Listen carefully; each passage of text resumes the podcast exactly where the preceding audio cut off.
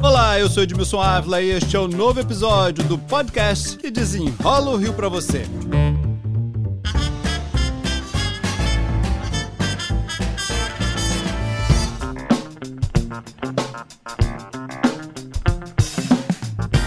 A gente está desenrolando a educação no Rio de Janeiro, né, gente? Hora de falar do ensino médio. No episódio passado, o de número 173, falamos do ensino fundamental. A rede pública do Rio de Janeiro, do ensino médio, tem 1.232 escolas, 700 mil alunos e faltam pelo menos 8.829 professores. A minha convidada para desenrolar o ensino médio é Priscila Cruz, presidente executiva do Todos pela Educação, uma organização sem fins lucrativos, não governamental e sem ligação com partidos políticos. Priscila Cruz, muito obrigado pela participação. Eu já comecei aqui com um dado do Rio de Janeiro de falta de professores. Queria te ouvir um pouquinho para a gente fazer uma análise disso, você que conhece a situação nacional. Como é que a gente está inserido aí nesse contexto nacional? De fato, a gente precisa falar muito sobre educação, especialmente o ensino médio, que está fazendo uma transição para uma nova, um novo modelo curricular, né? Mas sobre professores, acabou de sair um censo escolar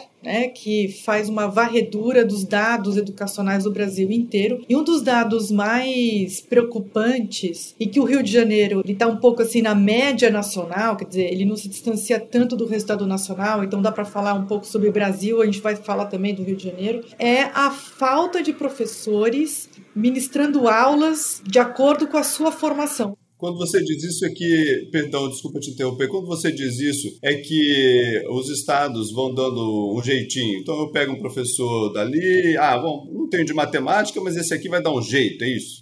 Mais ou menos isso. Então, por exemplo, professor tá faltando professor de química. Ah, então pega o professor de matemática que mais ou menos consegue ali estudar a matéria e fazer essa, né, e exercer essa atividade em sala de aula. Então a gente precisa voltar a valorizar o professor para não ter esse tipo de descasamento entre a formação e a sua atividade nas escolas. Quando cobrados, às vezes a rede estadual diz o seguinte: olha, alunos querem trabalhar, quando chega nessa faixa etária, há uma grande busca aí também por algo profissionalizante para que ele possa trabalhar e não o ensino integral não é a grande busca. Qual é a realidade disso?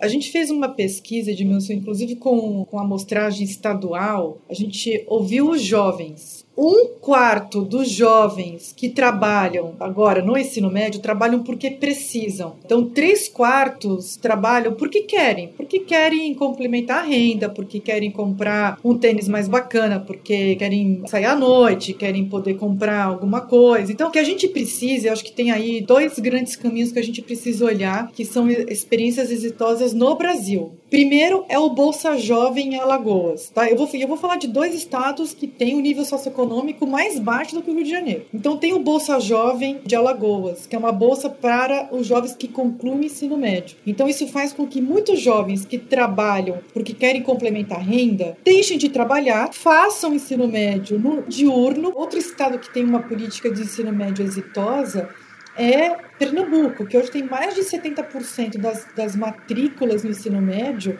é, em tempo integral. É uma ligação, então, direta entre o ensino integral e uma qualificação melhor lá para frente e o emprego. Exatamente, especialmente entre os alunos mais pobres e alunos negros. Então, quando a gente vê a diferença entre os resultados dos alunos brancos e dos alunos negros, que no Brasil ainda é muito grande, porque a gente precisa de uma educação antirracista, é, nessas escolas de Pernambuco de tempo integral, a diferença de resultados entre os alunos brancos e os alunos negros, ela praticamente inexiste. A grande saída do ensino médio no Brasil é a educação integral, é a modernização do ensino médio. Priscila, eu vou botar aqui um trechinho de uma reportagem falando de números e também um trechinho aqui do ministro da Educação para a gente comentar isso.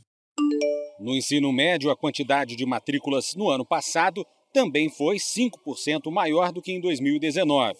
Passou de 7 milhões e 500 mil para 7 milhões e 900 mil matrículas. E agora queria ouvir aqui o ministro. Vamos ouvir aqui o ministro também.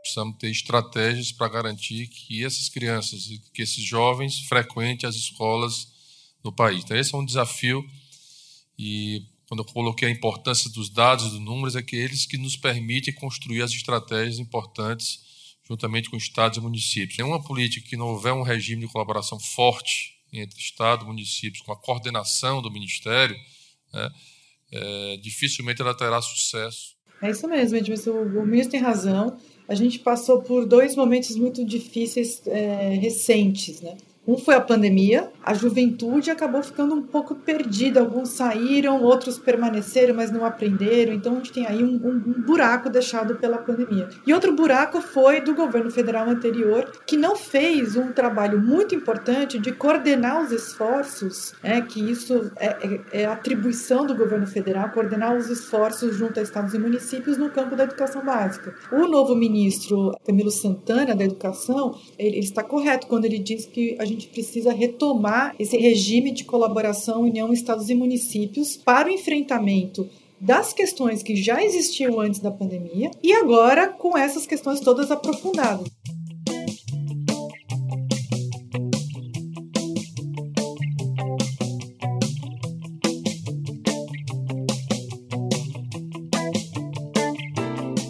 Priscila, só mais duas perguntas para a gente encerrar esse bate-papo, mesmo para orientar a paz também. E eu queria falar primeiro sobre prioridades. Aqui no estado do Rio de Janeiro, eu comecei falando que faltam mais de 8 mil professores. O estado reconhece e disse: olha, eu não está contratando 2 mil agora, mas disse: olha, eu não posso contratar mais, porque eu estou no regime de recuperação fiscal, eu não posso aumentar aqui os meus gastos com o pessoal. Se eles me autorizarem, eu vou poder. A gente sabe que no regime de recuperação fiscal se faz contas, né? Posso reduzir outros gastos, mas com a educação poderia ser maior. Mas não, nós não podemos contratar. Então, esse é o primeiro ponto, de prioridades. Então, o governo decidiu fazer aqui, eles contratam a hora extra, né, chamada GLP, e depois alguns contratados temporários. Como é que você vê a prioridade na educação no país? Uma das formas da gente verificar prioridade de fato que é dada por um governo à educação é quando a gente analisa o orçamento. Não é quando a gente analisa o discurso. O discurso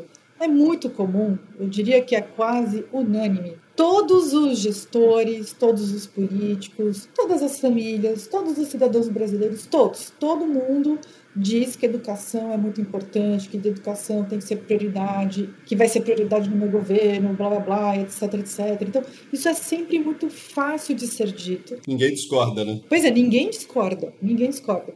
Como que a gente realmente olha se educação é de fato prioridade? Primeiro ponto, orçamento. O orçamento da educação está sendo preservado? O orçamento da educação está sendo ampliado ao longo do tempo, porque os desafios também estão sendo ampliados. O orçamento da educação ele é bem gerido. O orçamento da educação não permite desvios, não permite, é, inclusive assim desvios que eu não estou nem dizendo tanto corrupção, mas desvios assim, olha, gastos que eram para ser para formação de professores, para melhorar a escola, mas que acabam indo para serviços que não tem nada a ver com a melhoria da qualidade da educação, mas que beneficiam apoiadores, políticos, etc. Então, a gente tem que olhar muito de perto isso. E uma boa gestão, ela também não permite interferência político-partidária. Para a gente concluir, conselho para, para os pais: como observar uma escola? Olha, essa escola está indo bem ou não? Meu filho está indo bem ou não? Olha, tem uma primeira camada do que precisa ser observado, que é o dia a dia.